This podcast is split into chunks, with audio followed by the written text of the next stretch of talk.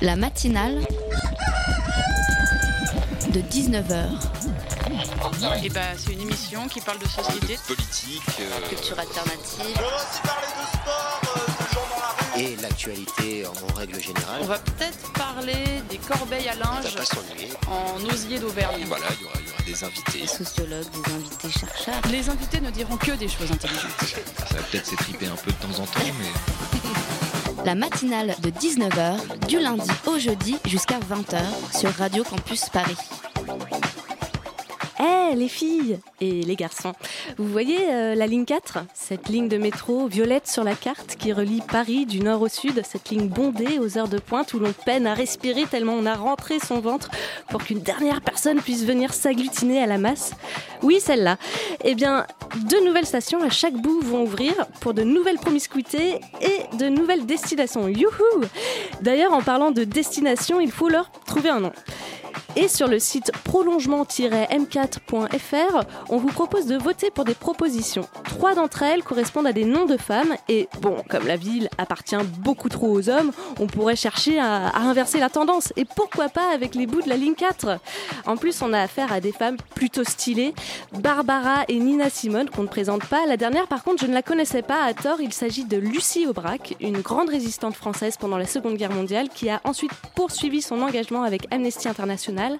Elle a également participé à la création du mouvement de la paix, une organisation pacifiste née après la Seconde Guerre mondiale. De jolis noms féminins donc à associer avec ces nouvelles stations de Bagneux et Montrouge. La matinale de 19h, le magazine de Radio Campus Paris. Bienvenue à toutes et à tous dans la matinale de 19h. Dans un instant, on vous parle de la série documentaire Sur les routes de l'esclavage. Le film retrace en quatre épisodes 1400 ans d'histoire de l'esclavage diffusé début mai sur Arte et France O à l'occasion du 170e anniversaire de l'abolition de l'esclavage dans les colonies françaises. Nous recevons l'un des réalisateurs du documentaire, Juan Gelas. Puis, on va vous emmener chanter dans un cimetière. Enfin, nous, on restera en studio, mais l'association La Chaise Musicale propose depuis dimanche dernier des excursion, oh là là, j'ai du, mal à dire les X aujourd'hui, musicale au Père Lachaise. Vous en saurez plus à partir de 19h30. Et Jacques, comme tous les mardis, viendra remplir notre agenda de sorties et d'événements divers et variés.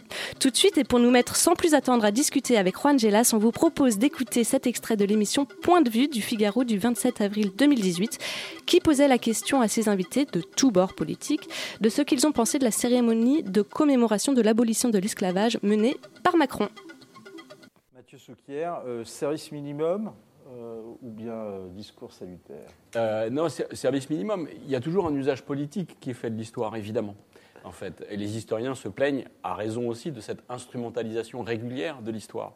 Pour autant, il y a toujours un usage politique de l'histoire, de ces grands événements, de ces grandes figures, et Macron lui-même ne fait pas exception à la règle. Alors, c'est sans doute quelqu'un qui connaît un peu la philosophie, qui connaît bien les lettres, qui est cultivé. Euh, il a peut-être un rapport à l'histoire un peu plus compliqué. En tout cas, il a jusqu'à présent Pourquoi eu un un rapport à l'histoire compliquée alors, bah, je, je pensais notamment à la polémique qu'il avait lui-même suscitée sur les questions de décolonisation en pleine campagne. Il a rien dit justement. Présidentielle. Il a très peu, il a très peu évoqué la question dans ce À- discours. À l'époque, il, il s'était pris les pieds dans le tapis des crimes contre l'humanité, puis ensuite il avait essayé de se rattraper en parlant de crimes contre l'humain. Enfin, on sentait que la polémique qu'il avait lui-même suscitée, il n'arrivait pas à en sortir, peut-être parce qu'il n'était pas bien installé sur ses bases précisément historiques. Euh, néanmoins, je, je note que euh, pendant la campagne et ensuite au lendemain de la campagne, l'usage que Macron a fait de la mémoire et de l'histoire était très orienté. Euh, on se souvient qu'il avait causé Jeanne d'Arc à Orléans pendant la campagne. On se souvient qu'il était allé voir le premier des Vendéens au Puy du Fou. On se souvient qu'il a parlé il y a quelques semaines des catholiques. Il a consacré 1h30 de discours aux catholiques en rappelant ce lien abîmé entre euh, l'Église et l'État, l'Église catholique et l'État. Donc il y avait jusqu'à présent un usage de l'histoire qui penchait très clairement à droite pour ce qui est d'Emmanuel Macron. Et comme Emmanuel Macron nous a habitués à son discours sur le en même temps, on aurait pu imaginer que précisément sur ce sujet de l'abolition de l'esclavage, il rééquilibre un peu les choses. Or, en fait, il a fait quelques images Bien. et même pas un discours. On et quelques annonces qui sont on tout à fait demander- anecdotiques. Dans le cadre de la célébration du 170e anniversaire de l'abolition de l'esclavage dans les colonies françaises, de nombreux travaux, ouvrages et documentaires sont parus pour revenir sur l'histoire de l'esclavage. Parmi ces travaux, une série doc- documentaire intitulé Sur les routes de l'esclavage, réalisé par Fanny Glissant, Daniel Cattier et Juan Gelas, revient sur le système criminel de l'esclavage qui a marqué l'histoire du monde. En quatre épisodes de 52 minutes, ils reviennent sur 1400 ans d'histoire, un travail énorme. Pour en parler, la matinale reçoit Juan Gelas, co-réalisateur de cette ambitieuse série de documentaires. Bonsoir. Bonjour. À mes côtés sur cette interview, Elodie de la rédaction de Radio Campus Paris. Salut Elodie. Bonsoir. Alors, votre, euh, votre série documentaire s'intéresse à, une longue période historique. Vous avez choisi de commencer en 476 avec la, chute de l'Empire romain et de terminer en 1888 avec l'abolition de l'esclavage au, Brésil. Pourquoi ces choix chronologiques? Alors, les, grandes bornes, oui, de, cette série, effectivement, on les a posées avant ce qu'on peut appeler euh, vraiment le, début de la traite systématique euh, de captifs africains. Euh, qui commence un peu plus tard, vers le 6e, 7e siècle, même s'il y a déjà des, captifs qui deviennent esclaves, qui viennent de l'Afrique, euh, par exemple au Moyen-Orient. Mais euh, justement, on a commencé avant cette période pour d'abord bien signifier à tout le monde, et beaucoup de gens qui ont vu les films m'ont dit que c'était une surprise pour eux, que l'esclavage, d'abord, et la traite des esclaves, ce qui n'est pas exactement la même chose, n'a pas commencé avec la traite négrière. Et donc, par exemple, on peut entre guillemets, découvrir que beaucoup d'esclaves et de captifs et traités à travers l'Europe et la Méditerranée étaient. Alors j'hésite à utiliser le mot blanc parce que je pense que c'est des mots qui apparaissent beaucoup plus tard. Mm. Mais étaient des, des, personnes qui venaient du monde de, l'Europe de l'Est, euh, ce qu'on appelle les Slaves par exemple. Euh, bien avant que des, esclaves, euh, des captifs de l'Afrique subsaharienne arrivent. Et la fin du film, on l'a, la fin du quatrième film, on l'a, on l'a, on l'a daté euh, à l'abolition, euh, la dernière grande abolition du grand, euh, d'un des grands pays esclavagistes, qui est le Brésil, qui est très tardive, qui est 1888. Ce qui nous permet aussi de parler du début de la deuxième colonisation, qui, qui s'enclenche dans, dans le milieu du 19e siècle. Donc comme ça, on peut être vraiment sur le temps long. Euh, vous le disiez, euh, l'épisode le, plus surprenant, c'est le premier épisode. C'est celui qui lève le plus de mystères euh, sur les racines profondes de l'idéologie de l'esclavagisme. Est-ce qu'il avait enfin, c'est-à-dire que c'est aussi celui qui revient sur une période qu'on voit jamais à l'école et dont on n'entend jamais parler sur la, traite des esclaves. Est-ce qu'il y a un tabou quant à la description des systèmes d'esclavagisme dans l'Antiquité sur le continent africain? Pas du tout, non. À l'époque, ce qui est frappant, et ça, ça je pense que ça vaut sur toutes les périodes, à, peu près jusqu'au XVIIIe siècle, euh, où là, euh, les pensées indépendantistes, euh, abolitionnistes, excusez-moi, commencent à vraiment prendre forme, les philosophies commencent à vraiment s'articuler. Il y a du monde derrière, qui, qui a des, il y a beaucoup de militants qui commencent à travailler pour les abolitions. Jusqu'à cette période-là, il n'y a pas de tabou, on, on cache pas la traite. Euh, traiter des humains, euh, en l'occurrence euh, des captifs d'Afrique subsaharienne, c'est un commerce, je dirais, normal. Alors les églises peuvent élever des protestations, les églises chrétiennes, le monde musulman aussi d'ailleurs, n'est pas forcément pour l'esclavage, mais n'empêche que la traite est un système économique qui fait vivre des tas d'empires à travers le monde pendant des siècles. Il n'y a pas de tabou. On a trouvé des textes euh, très anciens, plus récents, des textes du 15e, 16e, 17e, où les gens parlent euh, de, des personnes, combien de personnes traitées, comme on parlerait de, de barils de vin ou de, de, de de tissu. Personne ne se cache. Mais dans, dans ces textes-là, on voit aussi euh, des descriptions, notamment en Égypte autour du Xe siècle et puis ensuite au, au Portugal, de ces esclaves qui intègrent les tâches domestiques dans les foyers. Et, qui sont un peu décrits comme euh, des, rapports euh, affectifs, des rapports humains. Est-ce qu'il peut vraiment y avoir euh, des rapports affectueux entre un maître et son esclave? Il peut y avoir toutes sortes de rapports entre maître et, esclave, mais je pense que peut-être ce, dont il faut, sans ambiguïté, dire que cette relation elle est fondée sur la violence et la, la domination. Ensuite, effectivement, dans certains systèmes de servitude et d'esclavage, les esclaves vont vivre dans les maisons, euh, parce qu'ils sont domestiques, donc proches des familles. Il y a dans, le, dans les mondes arabes et dans les mondes ibériques effectivement une façon de devenir libre, soit parce que votre maître euh, vous donne, la liberté en fin de vie ou à vos enfants, ou vous pouvez acheter votre liberté. Mais ce qui n'empêche que cette relation, elle est fondée sur euh, la violence et, et donc, par exemple, les enfants qui naissent d'union de maîtres, généralement de maîtres et de femmes esclaves, même si des histoires d'amour ont certainement existé entre personnes, on peut dire qu'elles sont toutes fondées sur la violence et sur le, sur le viol en l'occurrence. Et euh, vous expliquez aussi qu'il y a des populations qui finissent par intégrer, euh, donc ça c'est toute la progression du, du, premier épisode, il y a des populations qui finissent par intégrer l'idée de la servilité, euh, définie comme par nature. Comment on peut comprendre que l'autre partie de la population, elle accepte d'exécuter une violence volontaire, de négliger l'être en face de lui pour créer des esclaves? Vous avez des grandes questions philosophiques pour cette heure de la matinale. Mais vous avez raison. C'est, ça fait partie pas des grands mystères, mais des, vraiment des grandes interrogations qu'on espère soulever avec avec ces films. Hein. Euh, et je pense que c'est des questions qu'on peut ramener à soi dans le monde d'aujourd'hui. Euh, ce qu'on appelle la, la, naturalisation, le mot est pas simple à dire. Le concept est peut-être compliqué, mais ça veut dire comment, par exemple, un esclave intègre le fait que sa servilité est entre guillemets naturelle. Euh, ben ça c'est le travail euh, de l'idéologie, de la religion, euh, de la violence. Qui fait qu'il y a un, moment et puis du temps long. Quand vous parlez donc effectivement du premier film, notre premier film, il, il se déploie sur vraiment sur cinq siècles, dans des espaces où là l'esclavage et ensuite la traite, c'est-à-dire l'arrivée de captifs, en l'occurrence d'Afrique subsaharienne, elle est constante pendant des siècles. Et puis il y a aussi des générations de gens qui vivent de, qui naissent pardon de parents esclaves. Donc quelque part, euh, euh, cette transmission d'un état dit naturel de, de, de, de, servilité, il s'explique comme ça. Mais regardez, euh, toutes les personnes qui travaillent, par exemple, sur la condition féminine peuvent dire que il y a une forme de naturalisation chez beaucoup de femmes du fait de, quelque part, euh, j'essaie d'utiliser les mots avec attention, d'accepter leur condition féminine. Oui, oui, c'est vrai que ça m'a beaucoup évoqué euh, le, le, visionnage du documentaire, toutes les formes de violence finalement. Euh, mais justement, sur la réalisation euh, du documentaire, on voit qu'il est du. Enfin, donc 4 heures hein, quand même. Mais il y a aussi, une, en plus de la densité, il y a une variété des sources. il y a des exemples historiques, des précisions chiffrées, des conséquences culturelles aussi qui font des espèces de, de parenthèses dans, dans le récit. les commentaires des chercheurs, des points d'actualité aussi à chaque fois avec euh, les conséquences que ça a aujourd'hui. Euh, comment vous avez euh, récolté, sélectionné, rythmé, équilibré ces sources multiples dans la, dans la réalisation? Bah, Il y avait plusieurs choses qui étaient fondamentales dans, dans, la démarche de, de notre équipe, hein, qui est une, une équipe, c'est pas le travail d'une personne vraiment, et ça c'est important de le souligner, et de, de personnes qui viennent d'horizons très divers. Euh, il y avait des choses qui étaient fondamentales. C'était d'abord d'avoir ce qu'on pourrait appeler un, une, une, approche ou un regard décentré. Donc on raconte pas l'histoire de la France, par exemple, dans la traite négrière. Euh, on parle d'un système mondial dont on, va, on, pourrait parler de la première mondialisation, euh, qui se déplace, euh, vous avez parlé euh, des mondes arabes euh, anciens, puis vers l'Europe du Sud, puis vers les nouveaux mondes des Amériques, et, l'Europe continentale aussi.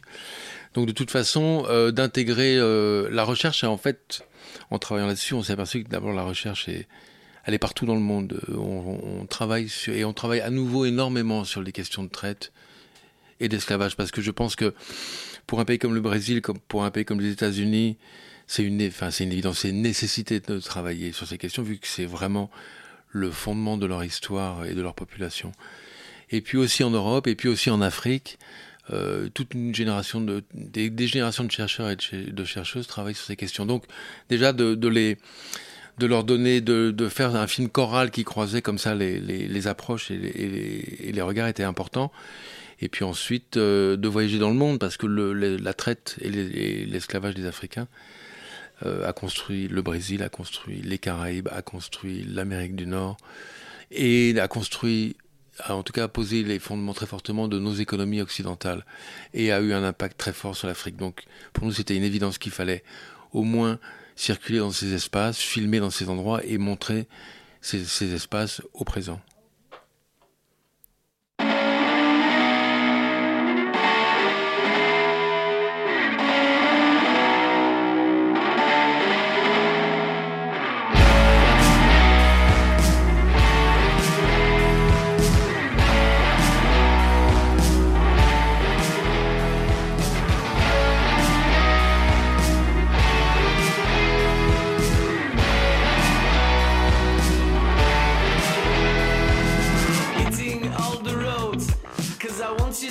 Impressed when I'm riding in my vein.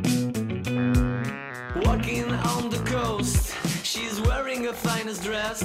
She's got tattoos on her chest.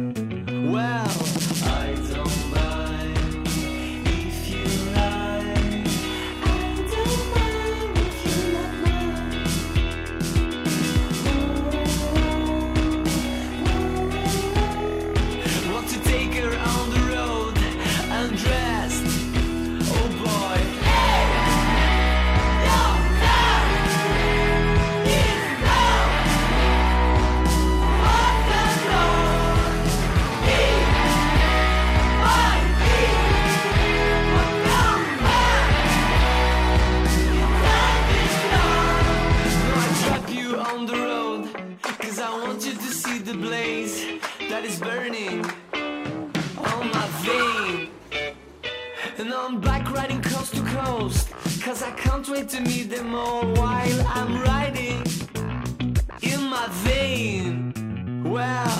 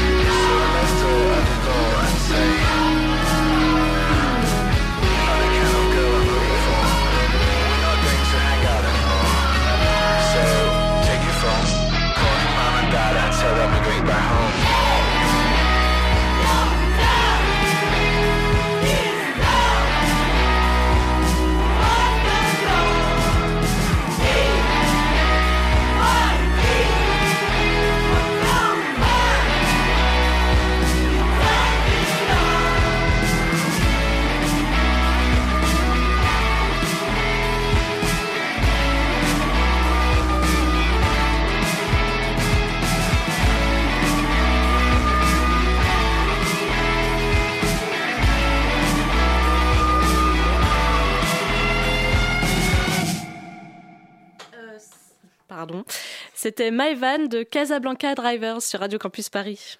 La matinale de 19h du lundi au jeudi jusqu'à 20h sur Radio Campus Paris. On est de retour en plateau avec Juan Gelas, co-réalisateur du documentaire sur les routes de l'esclavage. Elodie Vous en parliez euh, juste avant euh, la musique, euh, c'est donc l'histoire d'une première mondialisation. Les quatre épisodes tissent des liens étroits entre la construction du système économique capitaliste, les guerres de ter- territoire et de religion, le, et le système d'esclavagisme hein, que vous décrivez. On a un peu l'impression que toutes les sociétés qui nous entourent reposent sur l'esclavagisme. Est-ce qu'on peut imaginer le monde autrement? Comment on hérite de cette espèce de culpabilité de se dire en fait nos banques, nos assurances, elles, sont remplies, euh, enfin le sucre, notre euh, voilà, notre alimentation, ils sont tous remplis de cette histoire. Alors je pense d'abord que la culpabilité c'est pas forcément le meilleur endroit. Je crois que c'est un endroit euh, qui a été très fréquenté par les blancs. On va dire dans cette histoire, di- différentes personnes sont sont touchées, affectées de façon différente. Je pense que ça nous a amené doucement mais sûrement à dire bon, euh, passons à autre chose. Je pense que ce qu'on essaye de faire là, c'est de dire par contre la connaissance, ça c'est sûr. Et beaucoup de spectateurs euh, qui ont vu les films disent on savait pas, merci, euh, de toutes origines. Et je pense que ça, c'est déjà un outil qui permet de réfléchir à comment on peut agir. Euh, en discutant avec euh, des historiens qui se sont penchés sur, euh, par exemple, la servitude, on peut appeler ça, ou les formes d'esclavage dans les mondes antiques, en Afrique, certains, bah, la plupart disent qu'il y a sans doute pas de société humaine qui n'ait pas connu de forme de servitude, qu'on appelle ça de l'esclavage, du servage, d'une une hiérarchie très forte. Donc voilà, Euh, comment on en échappe Euh, Bon, ça, on pourrait peut-être en parler dans une autre émission, mais euh, il y a aujourd'hui, je crois qu'on parle de 40 millions d'esclaves dans le monde aujourd'hui. Euh, à peu près, hein, c'est difficile à chiffrer. On dit qu'à peu près plus de la moitié de ces esclaves sont en Asie. Donc ça prouve bien que, que, ce, ce commerce euh, peut se déplacer. Ça, c'est ce qu'on a réalisé en faisant ces films. Il y a une, il y a une capacité d'adaptation de ce commerce qui est énorme. Donc réfléchissons par exemple euh, aux enfants esclaves qui construisent nos téléphones portables euh, à l'autre bout du monde. On le sait, qu'est-ce qu'on fait? Je pense que la mauvaise conscience ne suffit pas. Par contre, on peut décider d'agir. Alors vous en parliez euh, des choses qu'on essaie, enfin de toutes ces choses que l'histoire euh, et la transmission a oubliées. L'une des conséquences que les Européens oublient facilement de la traite des Noirs, c'est que 50 à 60% des Portugais, Italiens, Espagnols et Provençaux sont d'origine africaine. Est-ce que vous pouvez revenir sur euh, cet élément qu'on apprend dans le deuxième épisode, je crois, du, documentaire? Absolument. C'est peut-être moi, pour avoir participé à la fabrication de ces films, c'est peut-être le deuxième film qui m'a le plus interpellé.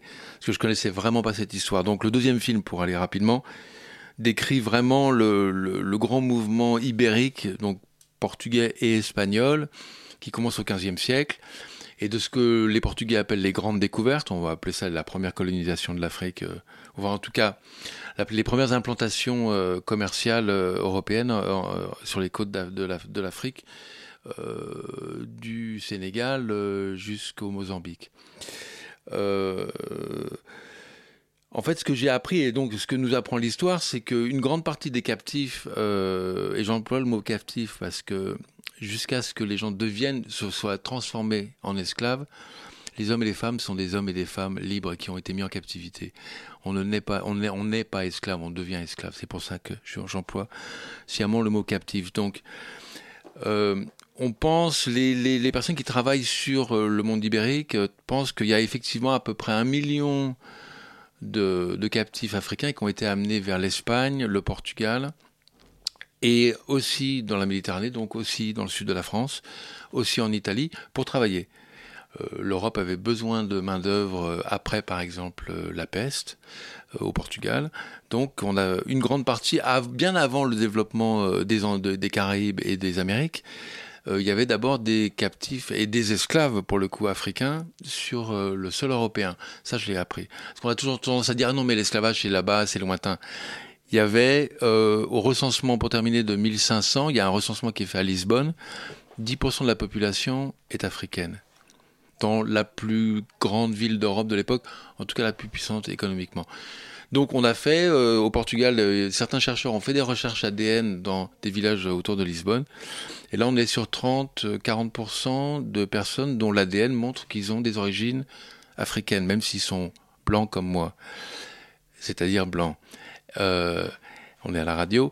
Et donc ça met quand même un bon coup dans cette histoire des racines euh, blanches euh, et chrétiennes de l'Europe. Et euh, justement, à cette période, euh, la, donc le déplacement des captifs, il, a lieu euh, seulement, enfin seulement, entre le, sud de l'Europe et l'Afrique. Il y a des sociétés africaines qui ont cherché à se défendre. Est-ce que vous avez des exemples concrets de, des négociations qui ont eu lieu? Oui, non. Alors, des négociations, il y en a tout le temps. C'est-à-dire que même les endroits où les Européens sont implantés dès le 15e, c'est-à-dire les Portugais, les Espagnols, puis après tout le monde, hein, les Français, les, les Anglais, les Danois, les Allemands, tout le monde s'installe, euh, installe des comptoirs, on va appeler ça. C'est pas des colonies. Sur les côtes de l'Afrique de l'Ouest principalement. Et généralement, ils louent des terrains.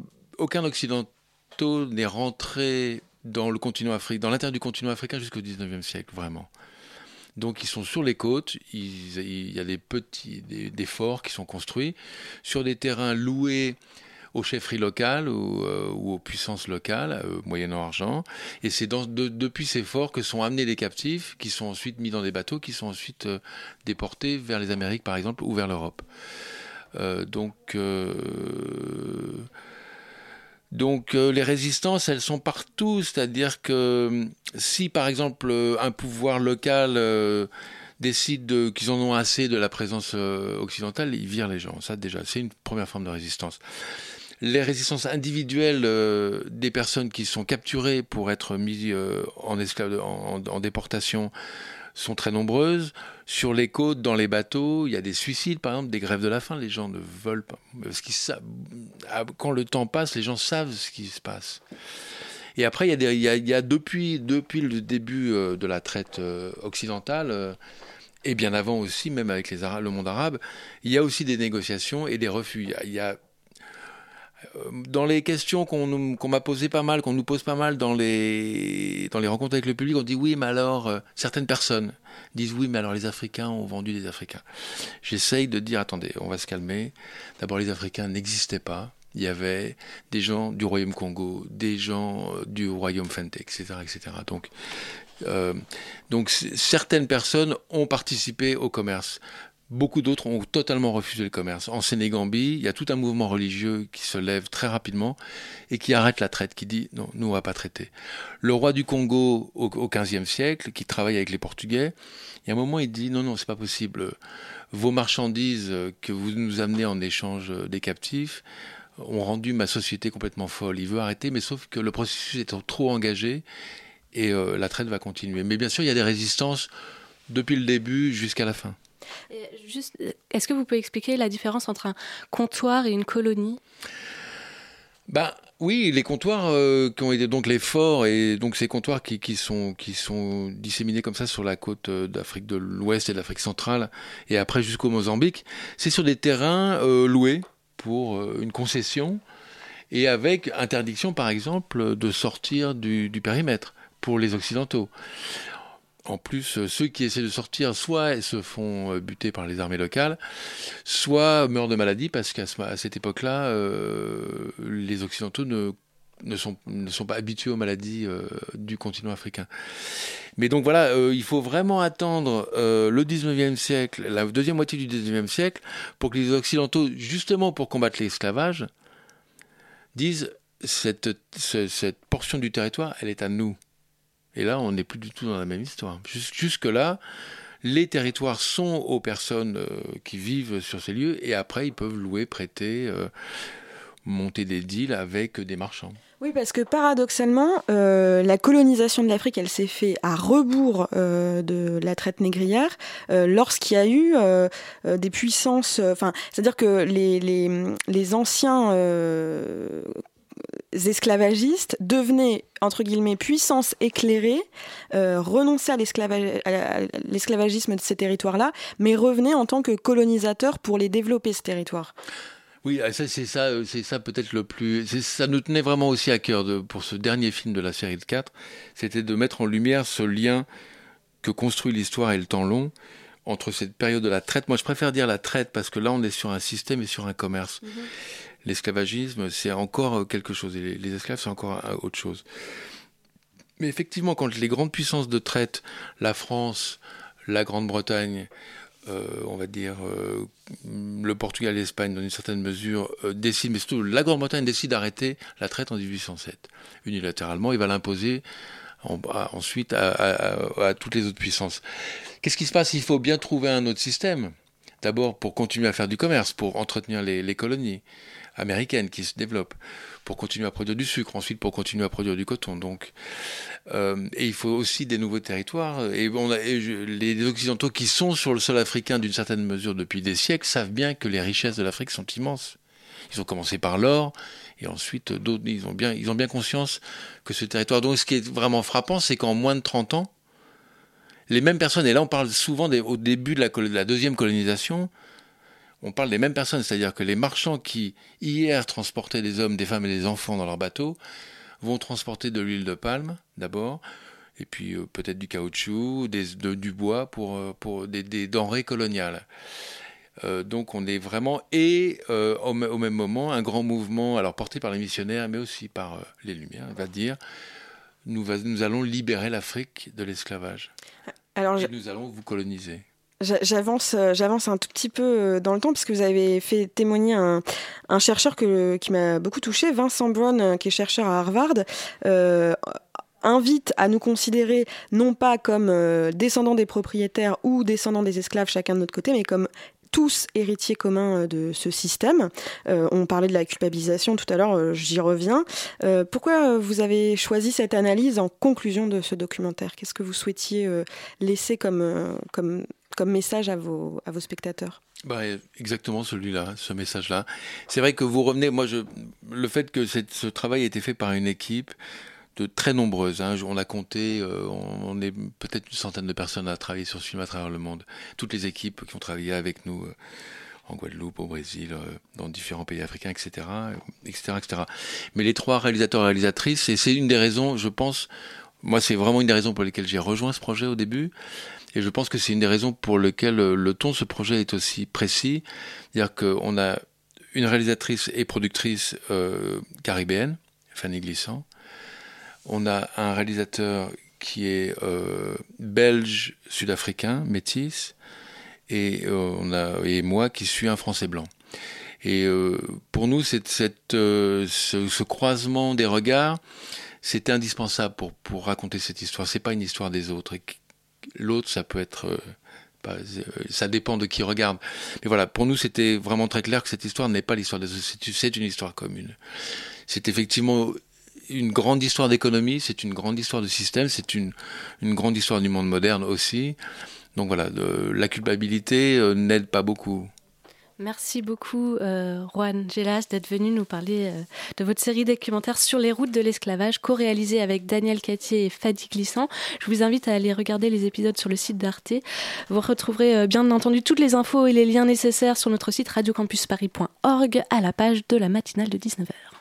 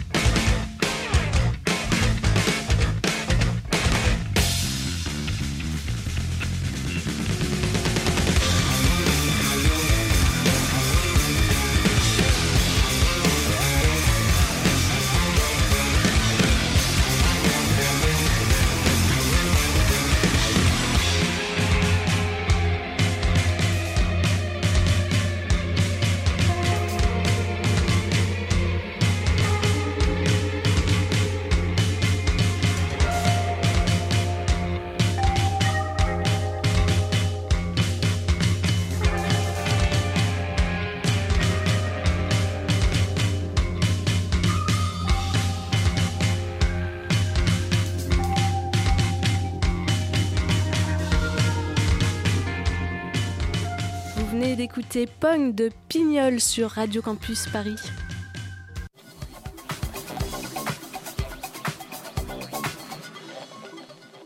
Et euh, tout de suite, vous allez entendre la présentation du Père Lachaise par le guide Serge Lacazotte.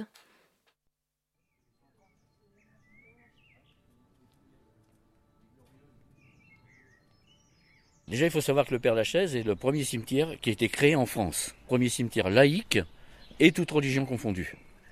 Et avec des sépultures individuelles, chose qui n'existait pas avant, donc avant, auparavant, des fosses communes. hein.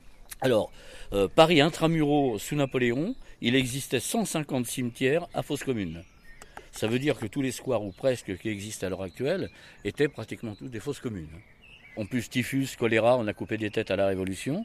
Donc Paris implose en cimetière, et il a fallu trouver une autre solution pour inhumer. Euh, donc là, le cimetière va ouvrir le 21 mai 1804. Mais de 1804 à 1817, on peut dire qu'il n'y a pas beaucoup de clients ici. hein. Donc il va falloir trouver une autre solution pour attirer le client.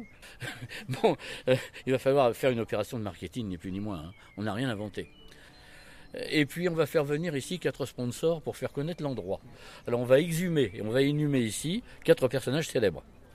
Les supposés Molière et La Fontaine, et Héloïse et Abélard. On en fait venir deux autres en direct. On va faire venir ici le baron de Beaumarchais et Balzac. Alors Balzac, c'est pas innocent. On lui avait demandé auparavant d'enterrer tous ses héros dans ses romans au Père Lachaise. On vient voir où est le Père Goriot. Alors on vient voir ça, on se déplace, ça les excite un peu les Parisiens. Vous l'aurez compris, le Père Lachaise, ce n'est pas n'importe quel cimetière et l'association Lachaise Musicale, on apprécie le jeu de mots d'ailleurs, l'a bien compris. Elle propose donc des visites du lieu, mais tenez-vous bien, en chanson. Alors, pour en savoir plus sur ces excursions atypiques, nous recevons Jeanne Goris, Loane Dacruz et Cléo Bassel, les trois fondatrices de l'association Les Chaises Musicales. Bonsoir à vous. Bonsoir. Bonsoir. Et à mes côtés sur cette interview, Charlotte de la rédaction. Salut Charlotte. Salut. Alors, euh, la première visite musicale a eu lieu dimanche dernier, c'est bien ça? Alors, pas vraiment. La première euh, visite musicale, elle a eu lieu en 2015. Ah, d'accord. En juin 2015, voilà. Euh, dimanche dernier, euh, on a inauguré un nouveau parcours qui s'appelle La Chaise Music Hall, qui est dédié à la comédie musicale et qui est une- entièrement en chanson. Mais les promenades musicales au Père Lachaise, on a commencé ça en 2015. D'accord. Et euh, associer cimetière et musical, euh, c'est un pari osé. Comment est-ce que vous associez les deux? Disons que, alors, peut-être qu'on peut parler du concept au départ, de comment l'idée nous est venue euh, déjà en 2015. C'est euh, un projet qu'on a créé dans le cadre de notre Master 2 Médiation de la musique, donc un master qui est euh, sur les universités Paris 3 et Paris 4 en médiation culturelle et musicologie. Donc, dans ce master, nous avions à réaliser un projet de médiation de la musique. Au départ, on devait surtout le concevoir. Et nous, on s'est associé avec un petit groupe d'élèves en se disant qu'on avait envie d'un projet qu'on allait vraiment réaliser. Et notre objectif, c'était de, de mêler euh, musique savante et musique populaire. Donc, on a cherché un endroit où étaient rassemblés des musiciens, des musiques savantes et des musiques populaires. Et l'idée du Père Lachaise nous est venue. Euh, je ne pourrais pas vous dire euh, comment, mais cette idée nous est venue en tout cas. Et donc, on s'est lancé dans ce pari qui était, oui, au départ euh, assez euh, insolite. On va dire que c'était une idée qui, qui était un peu insolite. On a créé donc cette première promenade de la chaise musicale en juin 2015, donc, comme je l'ai dit. Donc l'association est née en même temps L'association est née après. D'abord, on l'a créée dans le cadre du master avec l'association du master. Et ensuite, comme on a voulu euh, continuer ce projet, on a créé ensuite l'association dédiée, la chaise musicale, qui porte le même nom que le projet. Et du coup, comment ça se passe euh, une visite type? Euh, On arrive, on chante, comment ça se passe? Alors, euh, la visite type de la chaise musicale, euh, c'est euh, plusieurs musiciens en fait euh, qui répondent à un, un appel à projet qu'on fait autour d'une thématique chaque année différente. Euh, cette année, ce sera littérature et poésie. Et euh, Ça, c'est pas forcément au Père Lachaise, c'est aussi. euh, toujours au Père Lachaise. C'est au, au Père Lachaise, mais au- parce que vous faites aussi des choses dans d'autres endroits qui sont musicales aussi ou? Un peu, oui. Oui, on a un autre projet euh, qui est euh, en dehors du Père Lachaise, mais, euh, mais on, on tient beaucoup à ce lieu qui est assez magique et en tout cas très très riche culturellement. Et, euh, et la chaise musicale, oui, ça, ça se déroule au Père Lachaise. Et euh, alors la visite, en fait, euh, on, on- on crée un parcours donc autour de cette thématique. Euh, en général, euh, on sélectionne 5 à 6 célébrités et donc euh, sépultures euh, dans le cimetière. Euh, voilà. Euh, c'est un peu la condition sine qua non du cimetière. Et puis, euh, auprès de chaque, euh, de, ces, de chaque euh, étape, en fait, il y a un groupe de musiciens. Donc, c'est très varié. Ça peut être de la chanson française, guitare, chant. on a eu des violons. ça peut être du jazz. voilà, on a. C'est vraiment en fonction des musiciens qui viennent et de leurs inspirations aussi, de ce qu'ils ont envie de, de rendre comme hommage. Et donc, auprès de chaque étape, il y a un moment de médiation fait par un médiateur ou de notre master ou de, des prochaines promotions et dont de cette année de la promotion euh, euh, 2018, toujours du master médiation de la musique. Et puis un moment musical qui correspond à la durée d'un ou deux morceaux euh, en fonction de, de chaque œuvre euh, en acoustique dans le cimetière. Et il y a combien de temps à peu près dans le parcours qui sont dédiés à la chanson? Alors, donc c'est pas uniquement en chanson, hein. parfois ça peut être, ça peut être instrumental euh, simplement.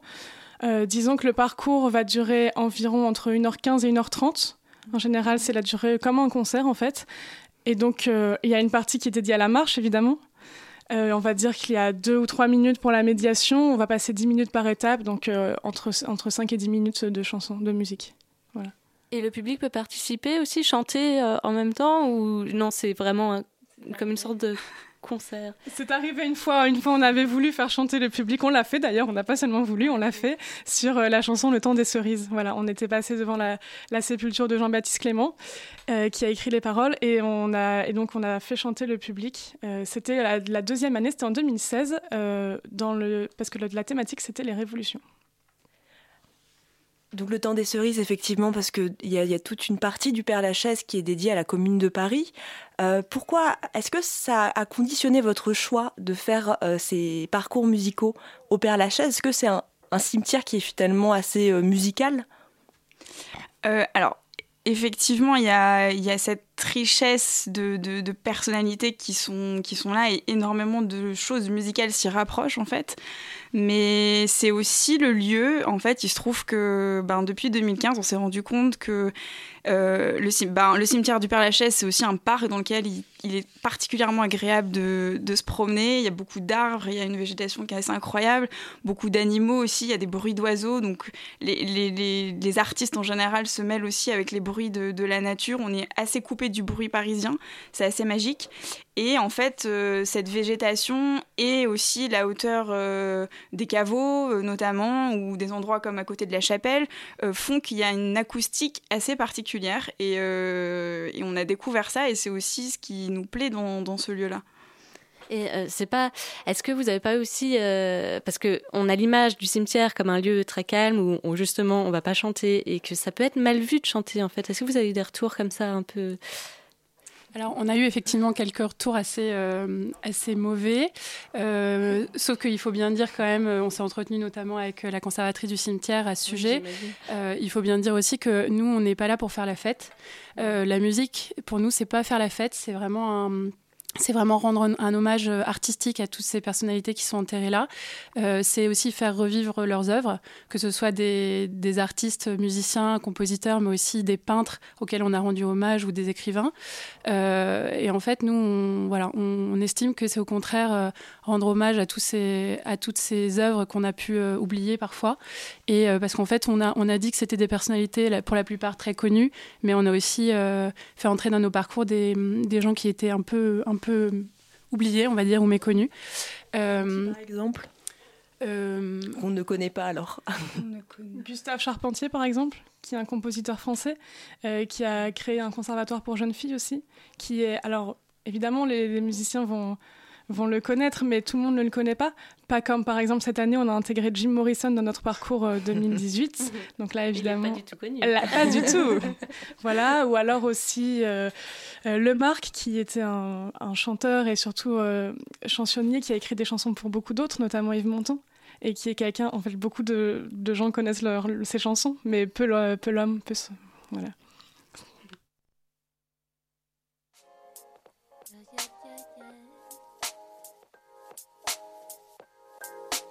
Now that I am sober, I take back what I said. I'm sitting with this love hangover, and boy, it's hurting my head. It's the middle of October, and we just came to an end. I'm just sorry that there ain't no time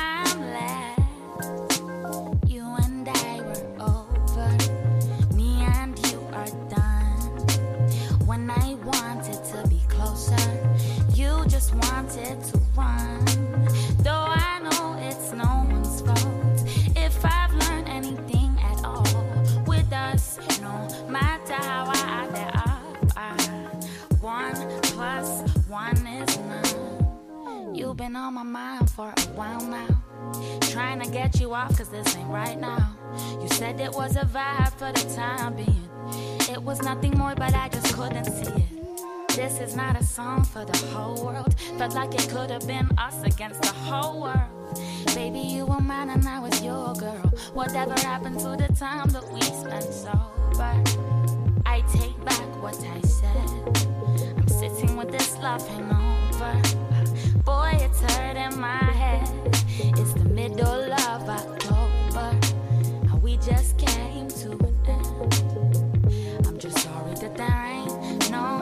time left. I've been at this party for some time now, sipping on Bacardi till it runs out. You are in the corner with your head down. I don't even wanna know what that's about. Cause you're the one that's always getting too wasted. And I'm the one that's never that intoxicated. Tonight I'm in my feelings, oh, I'm faded. But I don't wanna think about the complicated. Uh, uh, young love got me feeling like I can't get uh, uh, up. Wishing for it, but it never lasts. I thought we'd be together. Oh, it ended so fast. Now that I am sober, I take back what I said. I'm sitting with this love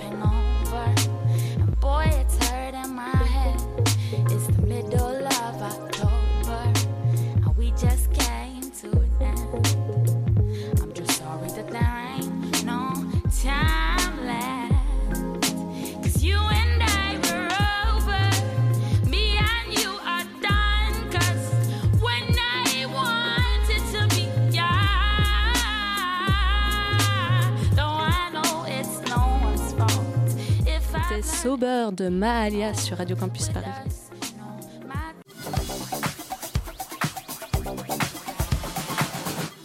Et on est de retour après cette interlude musicale avec euh, Jeanne, Loane et Clé. Et Cléo, pardon, j'allais dire Cléa, c'est pas ça. Les euh, fondatrices de l'association La Chaise Musicale qui propose euh, notamment des visites du Père Lachaise en musique. Alors chanter dans le Père Lachaise, comme on, disait, ça peut provoquer des réactions, euh, notamment sur les réseaux sociaux ou en, en commentaire en ligne. C'est bien ça? Oui, c'est ça. Donc, on a eu quelques, quelques retours de personnes qui nous disaient qu'un cimetière n'était pas le lieu pour faire de la musique, que c'était un lieu de recueillement, que- qu'il fallait respecter le silence, mais surtout en ligne. En fait, les réactions euh, des gens euh, qui, nous, qui nous suivent, évidemment, sont bonnes, qui suivent le parcours. Les gens qui nous croisent aussi dans le cimetière euh, sans savoir ce qu'on allait y faire, généralement, ont de bonnes réactions aussi. Oui, parce que c'est vrai qu'on n'imagine plus, enfin, on n'imagine pas les réactions euh, des gens sur les réseaux sociaux, parce que c'est plutôt euh, des jeunes qui sont sur les réseaux sociaux et on imagine plutôt des, des grands-mères euh, euh, qui sont, sont euh, réticentes, euh, genre qui entendent de la musique dans un cimetière et qui se disent mais non, mais c'est quoi ça? Il y a aussi des grands-pères sur les réseaux sociaux et ce sont surtout eux qui Ah, réagissent négativement. Ouais. Puis après, ces gens aussi oublient que le Père Lachaise, c'est un lieu qui est devenu un, un- un- un emblème parisien euh, du tourisme. Ça, ça reste un cimetière, nous on l'oublie pas, mais, euh, mais c'est le cimetière le plus visité au monde. Et pour, euh, pour des touristes qui visitent Paris, c'est un, un lieu incontournable. Donc maintenant, on se rend compte aussi qu'il y a beaucoup de personnes qui sont là pour effectivement rendre visite à Jim Morrison, à Edith Piaf et toutes ces personnalités qu'on connaît bien, euh, tout en oubliant un petit peu qu'il s'agit d'un lieu. euh, euh, d'un lieu, lieu de mort. Quoi. Donc, donc nous, on a, on a aussi euh, pu saisir cette opportunité de, de, d'attirer des touristes sur nos visites parce qu'en fait, ça leur permet de faire une visite euh, tout en découvrant toutes ces personnes, euh, toutes ces personnalités qu'ils avaient envie de, de, à- auxquelles ils avaient envie de rendre visite, mais en chanson ou en musique.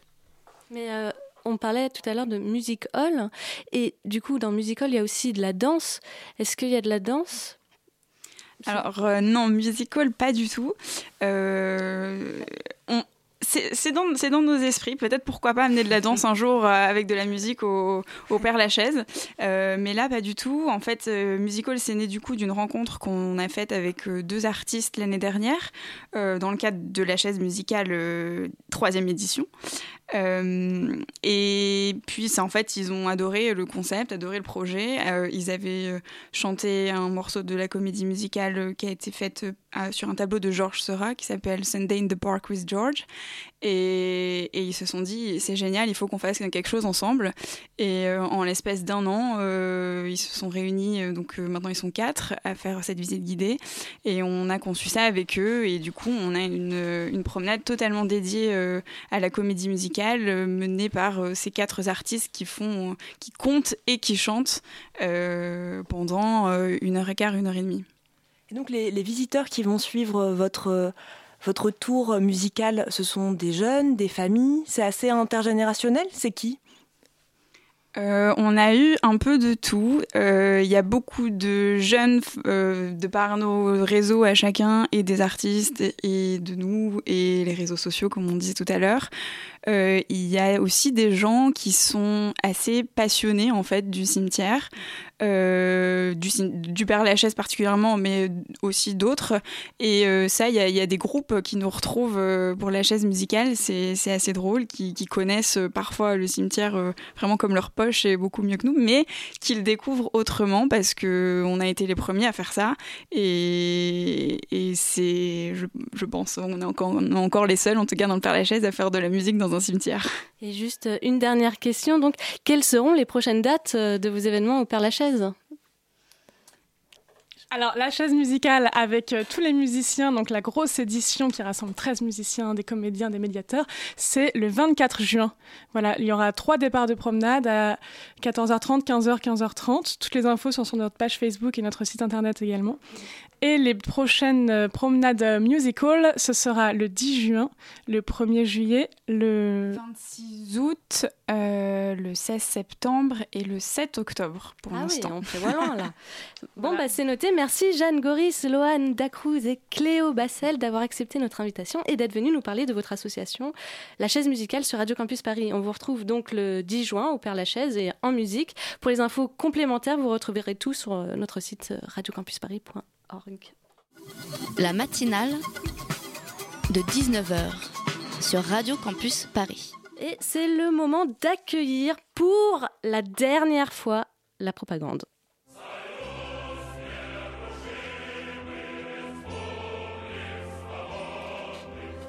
Alors, Jacques, quelles sont les informations de la propagande pour ce chant du cygne? Eh bien, chère Anna, aujourd'hui, qui est comme tu l'as si bien souligné, l'ultime allocution de la propagande, pas d'actualité étudiante, pas de bon plan. Non pas parce que je me suis tourné les pouces et que je n'ai rien trouvé, mais parce que nous sommes à l'aube d'une série d'événements qui s'annoncent historiques, un alignement des planètes. La raison même de l'existence de cette propagande, les 20 ans de Radio Campus Paris et sa tournée. Évidemment, j'imagine que tu vas donc reprendre là où tu t'étais arrêté la semaine dernière et clôturer la présentation de la prog euh, de la tournée. Absolument. Alors on s'était arrêté la semaine dernière avec la soirée Q, féminisme et humour, 20 ans toujours plus chaud. Euh, on va continuer donc avec le, le soir de la fête de la musique où au FGO Barbara on parlera Coupe du Monde et musique avec les émissions Tête de vainqueur et Tout foutre en air. La soirée s'appelle We Will Survive.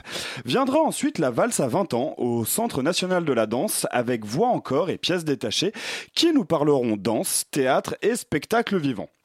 Puis viendra une grosse journée au 6B avec cours de création. Dans l'après-midi, l'association L'œil à l'écoute animera divers ateliers à destination des enfants. Et dans la soirée, Museum Side, En pleine forme et Fun Thugs prendront le micro pour parler création contemporaine. On se rendra ensuite à l'Anigra pour la soirée Jazz Co avec interview, live et swing au programme. Antépénultième, j'adore ce mot. Événement, euh, Bon Baiser de Belleville qui nous fera partir du centre social Arise 10 où il y aura une restitution d'ateliers radiophoniques pour ensuite déambuler à travers les rues du quartier et finir au Moncoeur, une brasserie où Triphasé nous accueillera avec un plateau live soigneusement choisi. Pour l'avant-dernière soirée, l'émission historique de Radio Campus Paris, Le Placard, nous prépare un marathon radio de 6 heures sur la culture et les, et les luttes LGBTQIA+, le tout au rosa bonheur. Enfin, l'apothéose, l'orgasme, le clou, l'acmé, le sommet, l'ultime fantaisie de cette tournée, le grand bal des 20 ans de Radio Campus Paris. Le point éphémère, 12 heures de fête, les, les petits plats dans les grands, des ballons, surtout des ballons. Je n'en dirai pas plus, sachez juste que cet événement rejoindra le pinacle de ces événements légendaires dont on dit que les absents avaient sacrément tort, donc soyez présents. Et la tournée s'annonce palpitante. Quelques mots pour euh, clôturer euh, la propagande? Alors non, beaucoup plus que quelques mots. Déjà, la propagande ne se clôture pas, elle s'évapore, son œuvre est faite. Elle rejoint des cieux que ne peuvent tutoyer les hommes, mais je n'y suis pas arrivé tout seul. La, propagande a bénéficié du soutien de tellement de gens. Toi, Anna, qui fut ma plus récurrente interlocutrice, mais aussi Loïc, Camille, Philippine, qui m'a coupé mes chroniques, Dania et le petit dernier, Simon. Merci à Tiffany qui a réalisé la plupart de ces chroniques, mais merci aussi à Adèle qui ce soir est derrière la table. Je vais maintenant vous quitter avec quelques vers que j'aime particulièrement, mais avant, sachez que tant qu'elle aura une petite place dans votre cœur, la propagande vivra. Et maintenant, Place à la poésie. très bien. Elle vient, je me sens déjà beauté de marbre, gantée de plomb. Oh, mais puisqu'elle est en chemin, je l'attendrai debout et le micro à la main. Que dites-vous, c'est inutile? Je le sais. Mais on ne se bat pas dans l'espoir du succès. Non, non, c'est bien plus beau lorsque c'est inutile. Qu'est-ce que c'est que tout cela? Vous êtes mille? Ah, je vous reconnais tous mes vieux ennemis. Le mensonge Tiens, tiens, haha, les compromis, les préjugés, les lâchetés. Que je pactise Jamais Jamais Ah, te voilà, toi, la sottise. Je sais bien qu'à la fin, vous me mettrez à bas. N'importe, je me bats, je me bats, je me bats. Oui, vous m'arrachez tout, le laurier et la rose. Arraché, il y a malgré vous quelque chose que j'emporte. Et ce soir, quand j'entrerai chez Dieu, mon salut balayera largement le seuil bleu, quelque chose que sans un pli, sans une tache, j'emporte malgré vous, et c'est C'est, c'est. mon panache. Merci Jacques qui clôt cette matinale euh, avec Ah merde Voilà. C'est très mégalo, mais j'avais toujours rêvé de, de finir sur du Cyrano. Très bien. Bah, merci beaucoup. Euh, merci à... Moi, je suis perdue là. comme Là, elle devait se finir. Il, il fa- il fallait m'écrire qu'il y avait de la musique à la fin. C'est pas possible. Euh, merci donc Jacques quand même pour ta chronique. Merci Adèle à la, réalis- à la réalisation. Pardon, je suis toute chose. À Elodie et Charlotte en co-interview et merci à Nina et Elsa à la coordination de l'émission. Vous pourrez retrouver l'émission en podcast sur le site internet euh, radiocampusparis.org. La matinale de 19h revient demain. Mais tout de suite, c'est le placard, l'émission qui parle culture et vie des LGBT. Donc ne bougez pas et restez bien à l'écoute du 93.9.